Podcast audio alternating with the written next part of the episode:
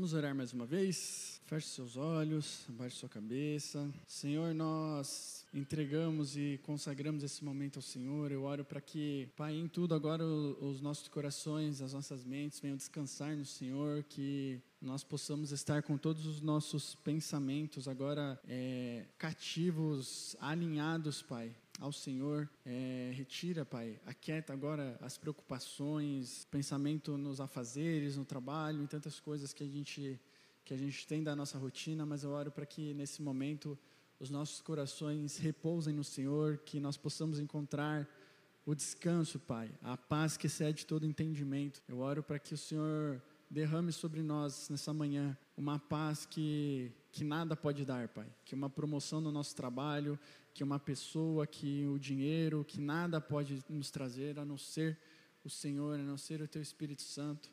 E eu oro para que o Senhor venha nos ensinando, venha nos transformando, venha transformando a nossa forma de pensar, que o Senhor venha vencendo, Senhor, as nossas, os nossos achismos, as nossas teimosias, as nossas crenças, a nossa religiosidade. Eu oro para que nós, que o Senhor realmente ministre os nossos corações, os nossos corações estejam abertos agora, toda semente que for lançada, que ela possa frutificar, Pai. Que os nossos corações sejam terras férteis para que cada semente lançada aqui pela tua palavra, ela venha frutificar nos nossos corações. Em nome de Cristo Jesus. Amém. Glória a Deus. Igreja, eu quero começar essa palavra com uma pergunta. Você tem a certeza da sua salvação? Essa pergunta, ela é uma pergunta que todo cristão já recebeu uma vez na vida. Você nunca tinha recebido, parabéns, sua primeira vez agora. É, todo cristão, em algum momento, ele se depara com essa pergunta. Às vezes numa brincadeira, né? Às vezes você vai pegar carona com um irmão, com uma irmã da igreja que é meio é meio ruim de volante, aí a pessoa olha para você e fala assim: Você tem certeza da sua salvação? Você já fica né, meio, meio assim. Às vezes é na brincadeira, às vezes é na zoeira, às vezes numa pregação, num momento como esse, mas a gente sempre se depara com esse questionamento: Tem certeza da sua salvação? Às vezes a gente se pergunta: Cara, será que eu sou salvo realmente? Se eu morrer agora, acontecer alguma coisa, para onde que eu vou? E falando de mim, no começo ali da minha conversão e depois de alguns anos da minha caminhada, às vezes a gente fazia, fazia essas perguntas, brincando brincando, ou no, no momento de palavra, ou às vezes numa reflexão pessoal. E para falar bem a verdade, tinha momentos em que eu tinha certeza da minha salvação e tinha momentos em que eu não tinha certeza da minha salvação. Em que batia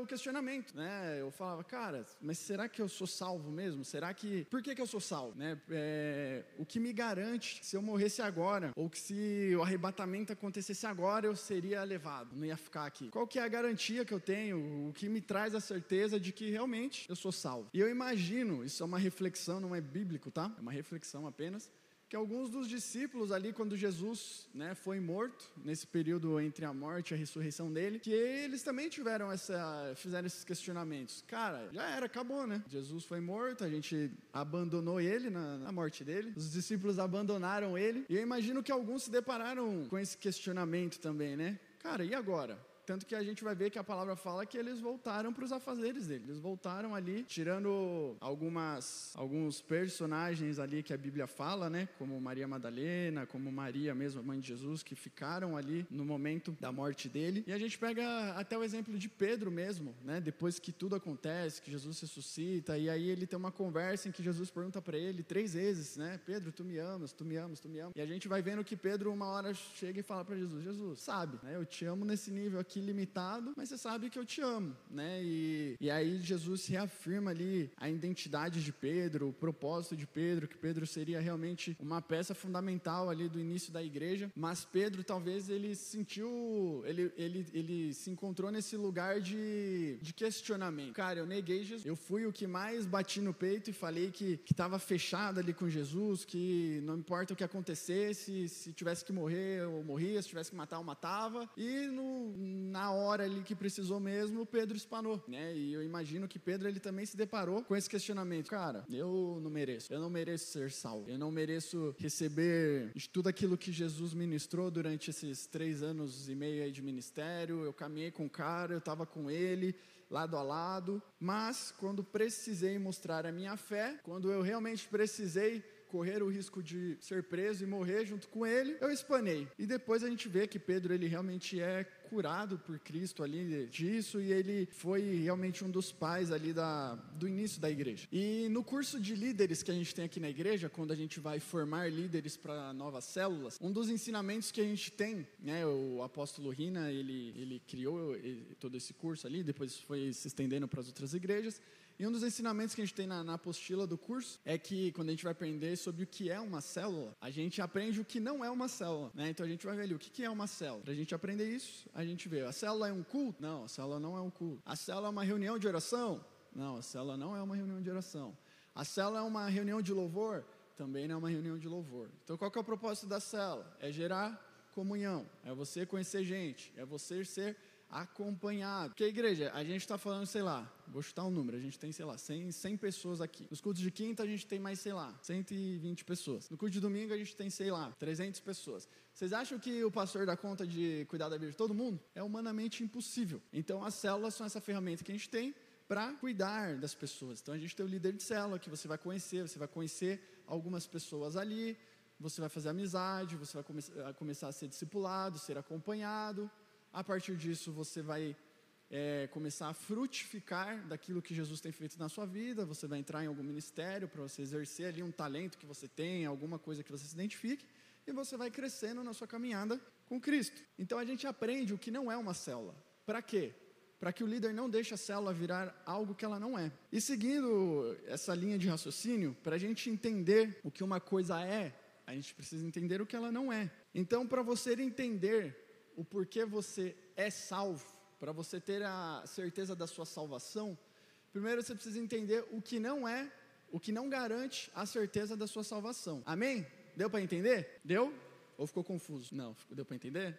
Então tá bom. Então a gente segue dessa linha de raciocínio, tá bom? E o primeiro ponto que a gente precisa entender sobre a questão da salvação é que ela não é conquistada pela sua religião. Amém? Então a sua salvação, ela não é conquistada pela religião que você se declara, que você se identifica, seja ela qual for.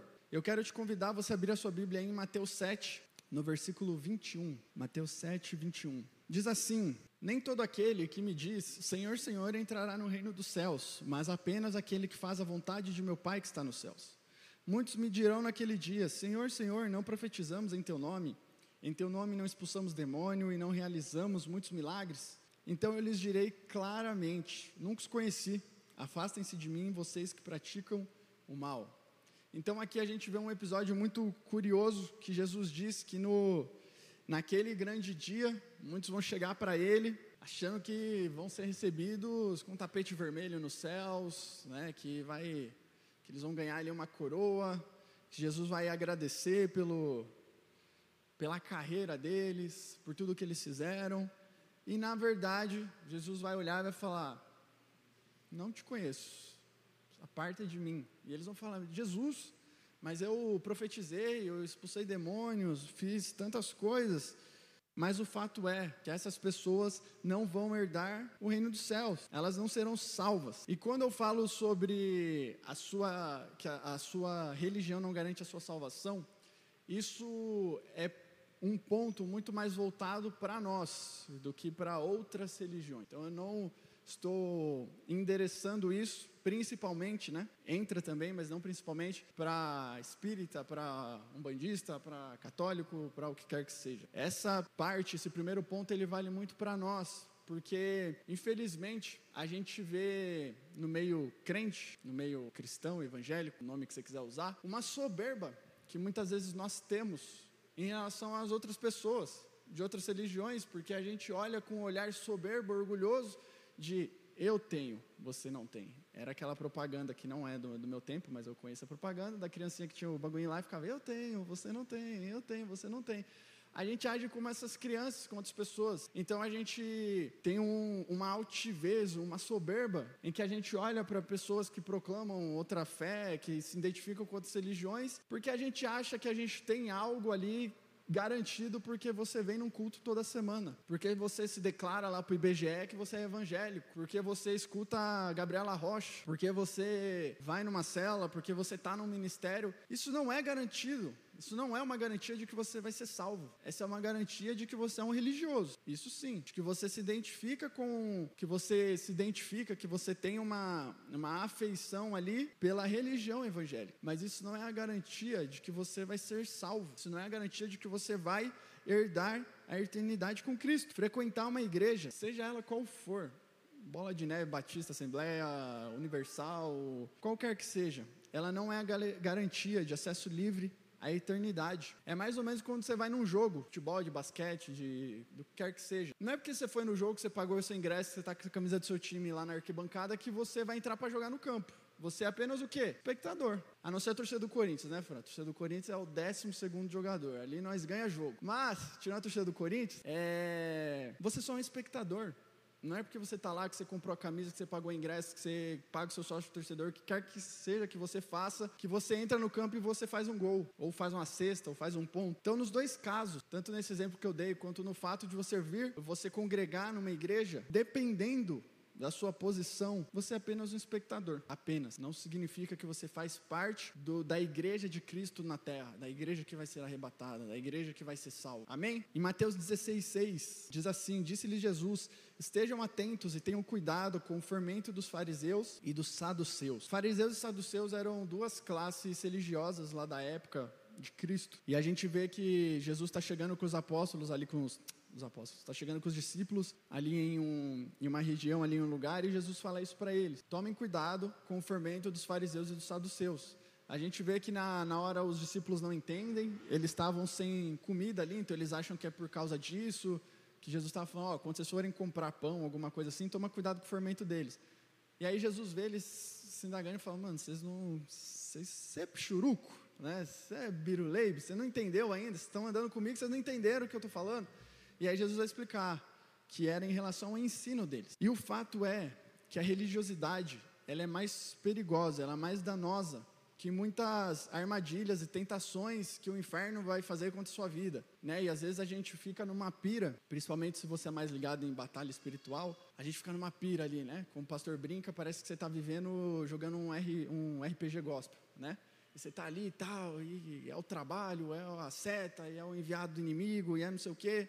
Mas, cara, a religiosidade é mais perigosa para nós cristãos do que qualquer coisa que o inferno possa fazer contra as nossas vidas. Eu sou um fã de Marvel, né? hoje dá vergonha de você falar que é fã da Marvel, porque essa fase da Marvel tá péssima. Mas, é, na fase boa da Marvel, que ela fazia filmes com temas relevantes, é, no filme do Guerra Civil, lá do Capitão América, o vilão do filme é um cara que chama Barão Zemo, e a gente vai ver que desenrola toda a história do filme e tal. Ele põe os heróis ali, causa uma treta, os heróis brigam entre si, se separam. E aí o Pantera Negra vai falar com ele, vai questionar por que ele fez isso, e ele fala assim: quando um povo ali, uma nação, um exército, ele é atacado por fora, por um agente externo, quando ele tem um inimigo, ele se une, ele se fortifica. Ele, se a gente é, se a gente começa, por exemplo, a gente vai ver na história da igreja, com uma perseguição, a igreja o que acontece? Ela cresce, ela se multiplica, ela se fortifica. E aí ele fala: "Mas quando esse povo, esse exército, esse grupo, ele rói, ele a ruína vem de dentro para fora, quando é uma divisão interna, aí já era. E a gente vê isso na história da igreja também. Quando a gente começa a ter divisões, como a gente vai ver Paulo instruir diversas vezes, uns dizem que são de Paulo, outros de Apolo,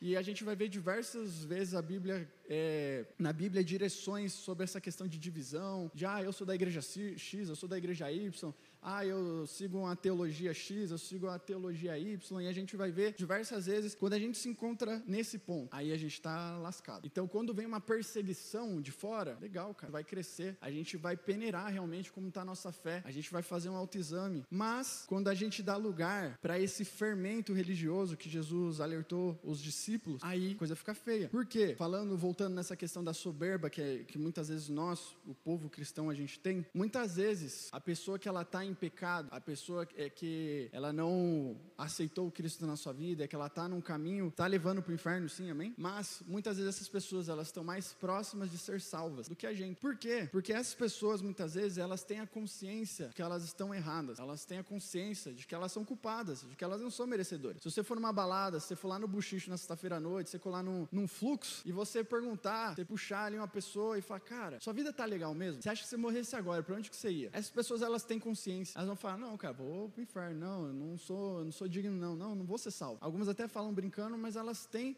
ciência disso. Agora, uma pessoa religiosa, ela tem a plena convicção de que ela é merecedora, de que ela vai ser salva, porque afinal, cara, eu prego. Quando você salva o seu prego, pô, tô sei lá quantos anos na igreja, pô, ajudo tantas pessoas. Pô, eu faço bem para tantas pessoas, eu sirvo no, na zeladoria, pô, lavo os banheiros da igreja, como que eu não vou ser salvo? E a gente começa a achar que nós somos merecedores. E aí, fazendo um paralelo com, com a história lá de Marta e Maria, a gente se depara com a, a realidade de que Cristo está no mesmo lugar que a gente, a presença dele, Espírito Santo, né? Está presente no momento como esse aqui, por exemplo. E a gente está como? A gente está como Marta. A gente está trabalhando, a gente está ocupado, a gente está pensando na coisa do trabalho que a gente tem que resolver. A gente está pensando no trabalho da faculdade que a gente tem para entregar. A gente está pensando no almoço depois daqui. A gente está pensando na logística que vai fazer no Natal com a família. Enquanto Maria estava fazendo absolutamente nada, mas ela estava aos pés de Jesus. E aí Marta vai falar para Jesus, falar: "Ô Jesus, dá uma ajuda aí com essa minha irmã aqui". E imagina a treta de irmão, né? Que daí já é aquela coisa maravilhosa. Fala para essa louca aí, Jesus, que eu estou trabalhando aqui, servindo você, servindo seus discípulos, ela está aí sentada, lá desocupada. E Jesus fala: "Marta, Marta, sua irmã escolheu a melhor parte, eu não vou tirar isso dela". Então a gente tira uma lição sobre isso, de que muitas vezes a gente está num ativismo, a gente está levando uma vida religiosa e isso não garante a nossa salvação. O segundo ponto que não garante a minha e a sua salvação é que a salvação ela não é para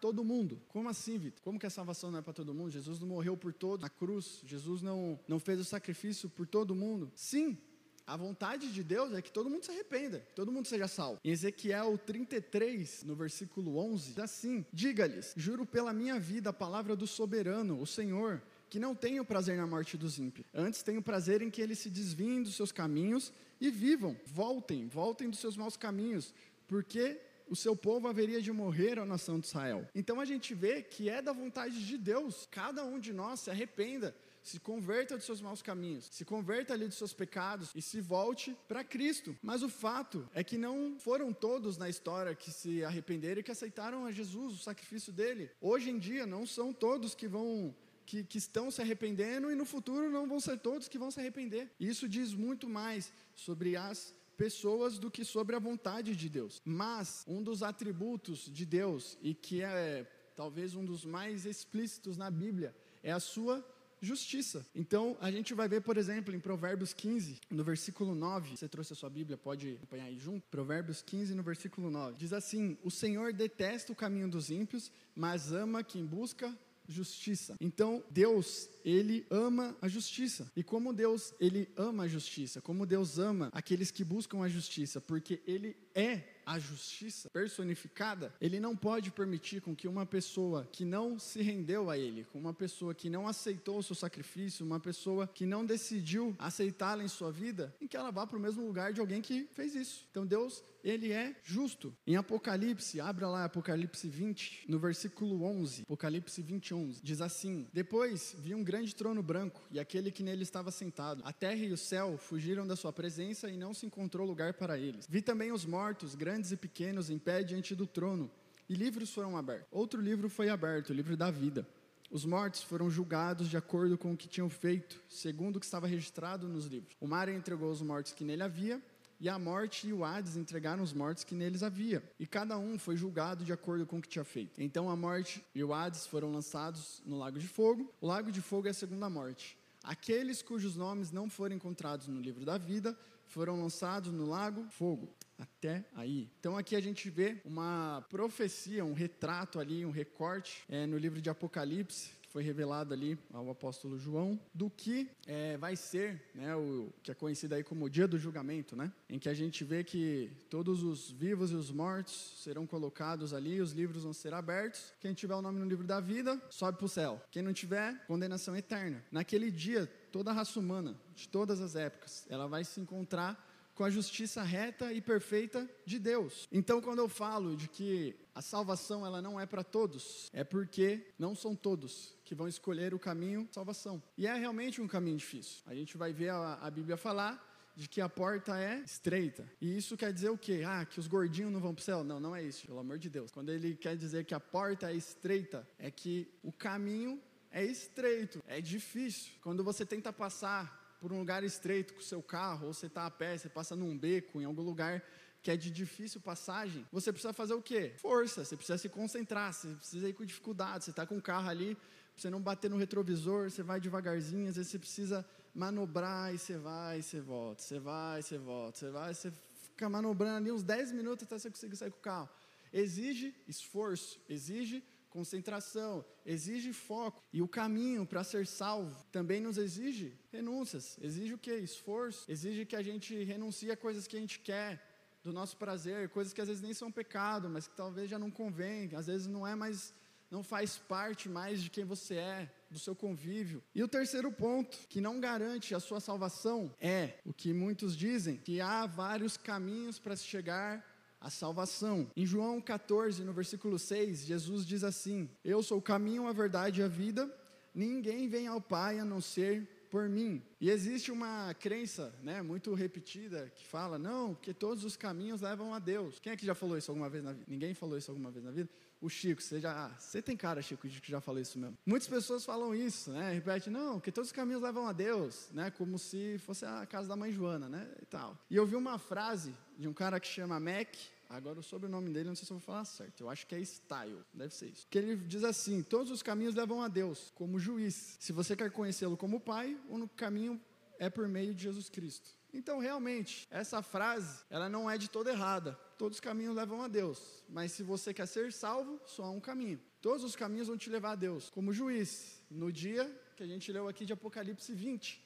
Mas, se você quer encontrar a Deus, se você quer se relacionar com Deus, como pai, se você quer ter um advogado, que é o que Cristo faz por nós, o nosso intercessor diante do Pai, só há um caminho. E a gente vai ver que Jesus, aqui, como, como eu li, ele disse: Eu sou o caminho, a verdade e a vida. E, gente, há muitas pessoas que são ateias, não acreditam em Jesus como, como divindade, como filho de Deus, só como um personagem histórico, né? porque hoje já não há mais dúvidas de que Jesus existiu. Então as pessoas acreditam nele ali como um, um, líder, como um pensador, como um filósofo, enfim. Mas nenhum filósofo, nenhum pensador, nenhum líder religioso, ninguém fez uma afirmação tão categórica na história de dizer eu sou o caminho, eu sou a verdade e eu sou a vida. Você tem que ter uma ou você tem que ser muito louco, ou você tem que ter uma certeza muito grande para você falar que ninguém vai, chegar, vai se chegar a Deus se não for através de você. E isso é tão real que nenhuma outra pessoa, nenhum outro líder religioso, nenhum outro filósofo, nenhum outro pensador na história. E igreja, em nenhum momento a palavra ela apresenta outra alternativa para se chegar a Deus a não ser através de Cristo. Então não tem um outro caminho, não tem um, uma outra filosofia, não tem uma outra ideologia, não tem uma outra, não tem outro caminho que você seguir a não ser através de Cristo. Essa é uma verdade que talvez possa ser dura para algum, mas é a verdade. E se Jesus se apresentou como a verdade, a gente não pode esconder isso de ninguém. A gente não pode ser idiota. Amém? A gente não pode ser babaca, sermos soberbos, como eu falei aqui, de querer se sentir melhor, de querer ficar dando carteirada, de querer ficar julgando as pessoas. Mas essa é uma verdade. Cristo é o único caminho que nós temos para se chegar a Deus. E quando eu falo isso, eu incluo a religião evangélica, como o pastor costuma dizer. A religião evangélica não salva ninguém. Foi o que eu falei aqui mais cedo. O fato de você ser um religioso, isso não é garantia da sua salvação. A religião, né, o pastor fala isso bastante, ela vem do, do latim lá, religare, que é o que? É uma tentativa do homem de se achegar a Deus. E toda religião é uma tentativa do homem de se achegar a Deus. A religião budista, a religião católica, a religião evangélica, a religião espírita e todas que existem. Ela é uma tentativa, ela é uma criação do homem para tentar se conectar a Deus ou qualquer outra entidade. Isso você vai ver em toda a cultura, isso você vai ver em diversas, em diversas partes do mundo. A gente vai ver na Torre de Babel, por exemplo, que ela foi uma tentativa do homem de se achegar, ela era uma construção em que eles queriam se achegar a Deus e fazer o seu nome conhecido. Então a gente vai ver que o, o ponto de partida disso era o que? Era o orgulho, né? Então só há uma alternativa perfeita, uma atitude perfeita de Deus para se chegar a, ao Pai que foi Jesus. Amém? Beleza, Vitor. Você já deu algumas alternativas do que não garante a minha salvação. Eu já entendi de coisas que eu não, não, me, não me fazem ter certeza de que eu sou salvo. Mas então, como que eu tenho a certeza da minha salvação? Como que eu respondo essa, essa, essa pergunta para mim mesmo? Como que eu tenho essa certeza? Quero te convidar, abra sua Bíblia na carta aos Efésios, livro aí de Efésios, capítulo 1, no versículo 7. Efésios 1, 7. Acharam? Diz assim, do 7 até o 14: Nele temos a redenção por meio de seu sangue, o perdão dos pecados de acordo com as riquezas da graça de Deus, a qual ele derramou sobre nós com toda a sabedoria e entendimento, e nos revelou o mistério da sua vontade, de acordo com o seu bom propósito que ele estabeleceu em Cristo, isto é, de fazer convergir em Cristo todas as coisas, celestiais ou terrenas, na dispensação da plenitude dos tempos. Nele fomos também escolhidos, tendo sido predestinados, conforme o plano daquele que faz todas as coisas, segundo o propósito da sua vontade, a fim de que nós, os que primeiro esperamos em Cristo, sejamos para louvor da sua glória. Quando vocês ouviram e creram na palavra da verdade, o evangelho que o salvou, vocês foram selados em Cristo com o Espírito Santo da promessa, que é a garantia da nossa herança até a redenção daqueles que pertencem a Deus, para louvor da sua glória. Então, aqui, deixando de lado as polêmicas, discussões teológicas aí, né, sobre a, as interpretações de Calvino de Armínio sobre, sobre a salvação, se há um livre-arbítrio para ser salvo, se nós somos de fato ali predestinados e tudo mais. A verdade que a gente vê aqui é que a nossa redenção ela veio através do sangue de Cristo, através do seu sacrifício. Bem no versículo 7 aqui fala: "Nele tem nele que em Cristo nós temos a redenção por meio do seu sangue, o perdão dos pecados". Então, através do sacrifício de Cristo, nós somos salvos através desse perfeito sacrifício. E aí a gente vai ver que quando nós decidimos crer e receber esse evangelho, quando nós decidimos corresponder ao convite de Cristo, ao sacrifício dele, nós recebemos quem? Espírito Santo. E a gente vai ver aqui que o Espírito Santo, ele é o selo, é quem nos sela a Cristo, é quem nos, nos junta, é quem nos, nos agrupa em Cristo. E ele é a nossa garantia de herança até a nossa redenção. Em Mateus 25, 41 diz assim: Ah, calma aí, calma aí que eu pulei. Então a gente vê aqui que o sacrifício de Cristo, ele fez o que? Ele rasgou o véu. Então Jesus é o caminho. Ele foi a atitude perfeita. Ele fez, pagou o preço que ninguém poderia ter pago. Não teria animal no mundo hoje em dia que pudesse, que, que atendesse a nossa demanda de sacrifícios pelos nossos pecados, como o povo fazia lá no começo, lá no Antigo Testamento. Então Jesus foi a atitude perfeita. Ele fez o que ninguém poderia ter feito e ele nos deu a possibilidade de sermos chamados amigos de Deus. A palavra vai falar que ele nos transportou do reino das trevas para o reino dos filhos do seu amor.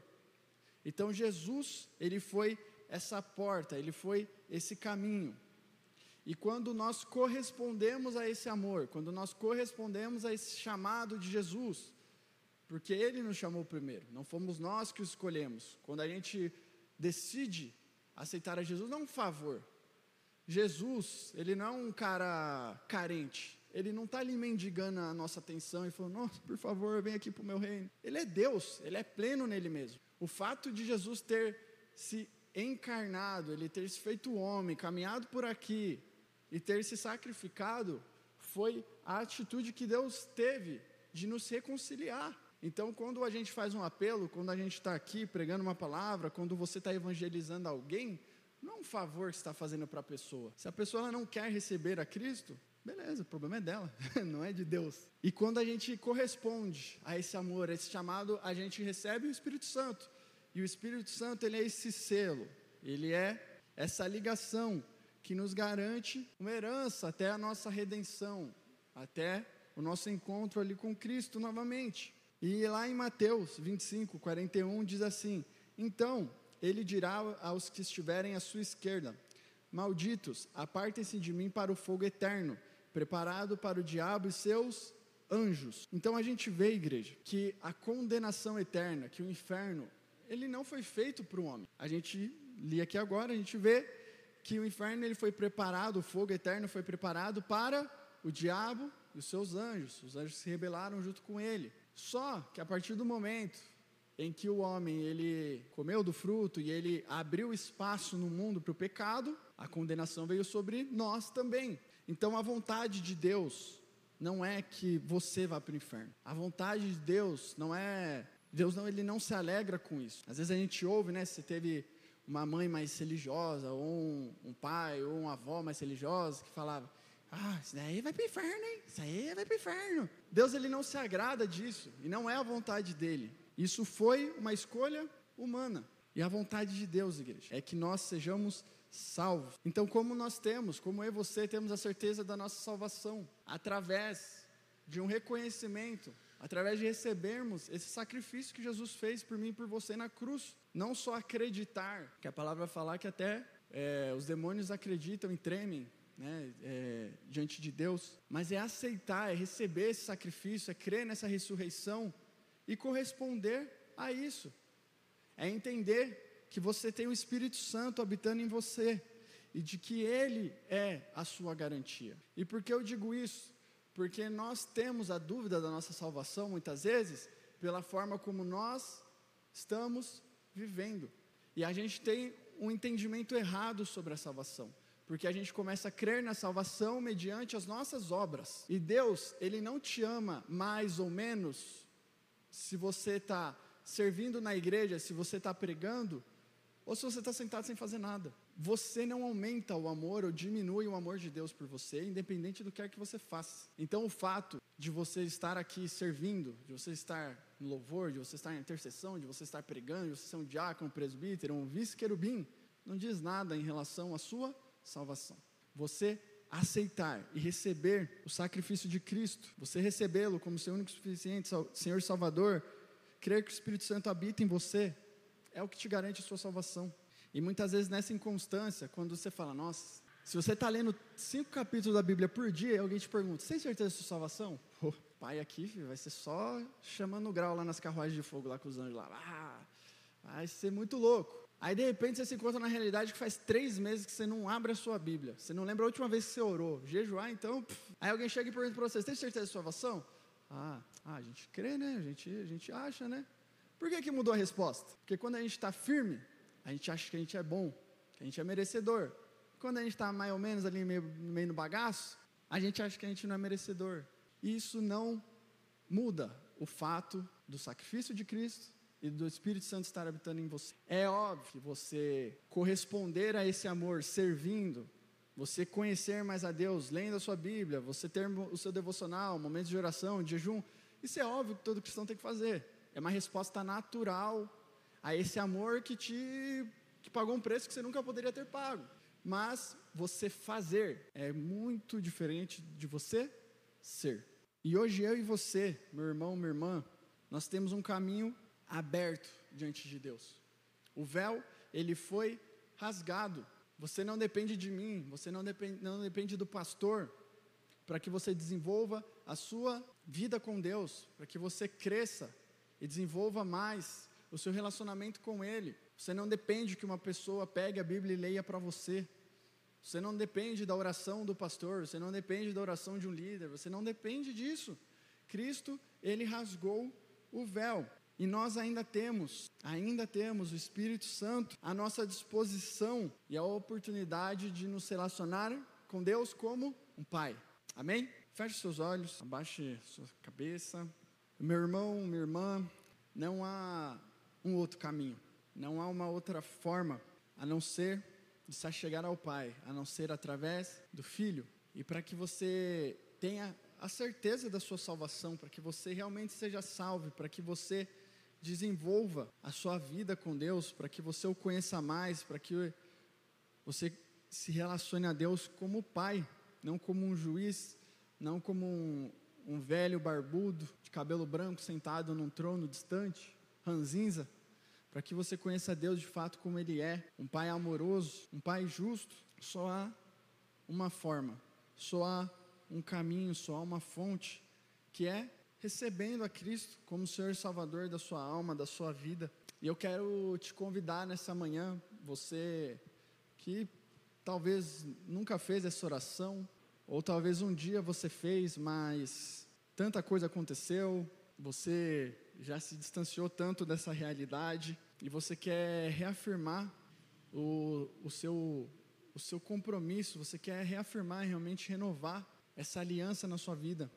Eu quero te convidar a repetir uma oração comigo e não porque é a minha oração, mas é só uma forma de te ajudar de te conduzir para que você realmente viva essa, essa vida com Deus, para que você se torne essa nova criatura. Então, se você quer repetir essa oração comigo, diz assim: Senhor Jesus, nessa manhã eu te recebo como meu único e suficiente, Senhor e Salvador. Eu te recebo e eu te peço, entra na minha vida e, se for preciso, muda tudo de lugar. Escreve o meu nome, Senhor, no teu livro da vida e me recebe como teu filho. Em nome de Jesus. Amém.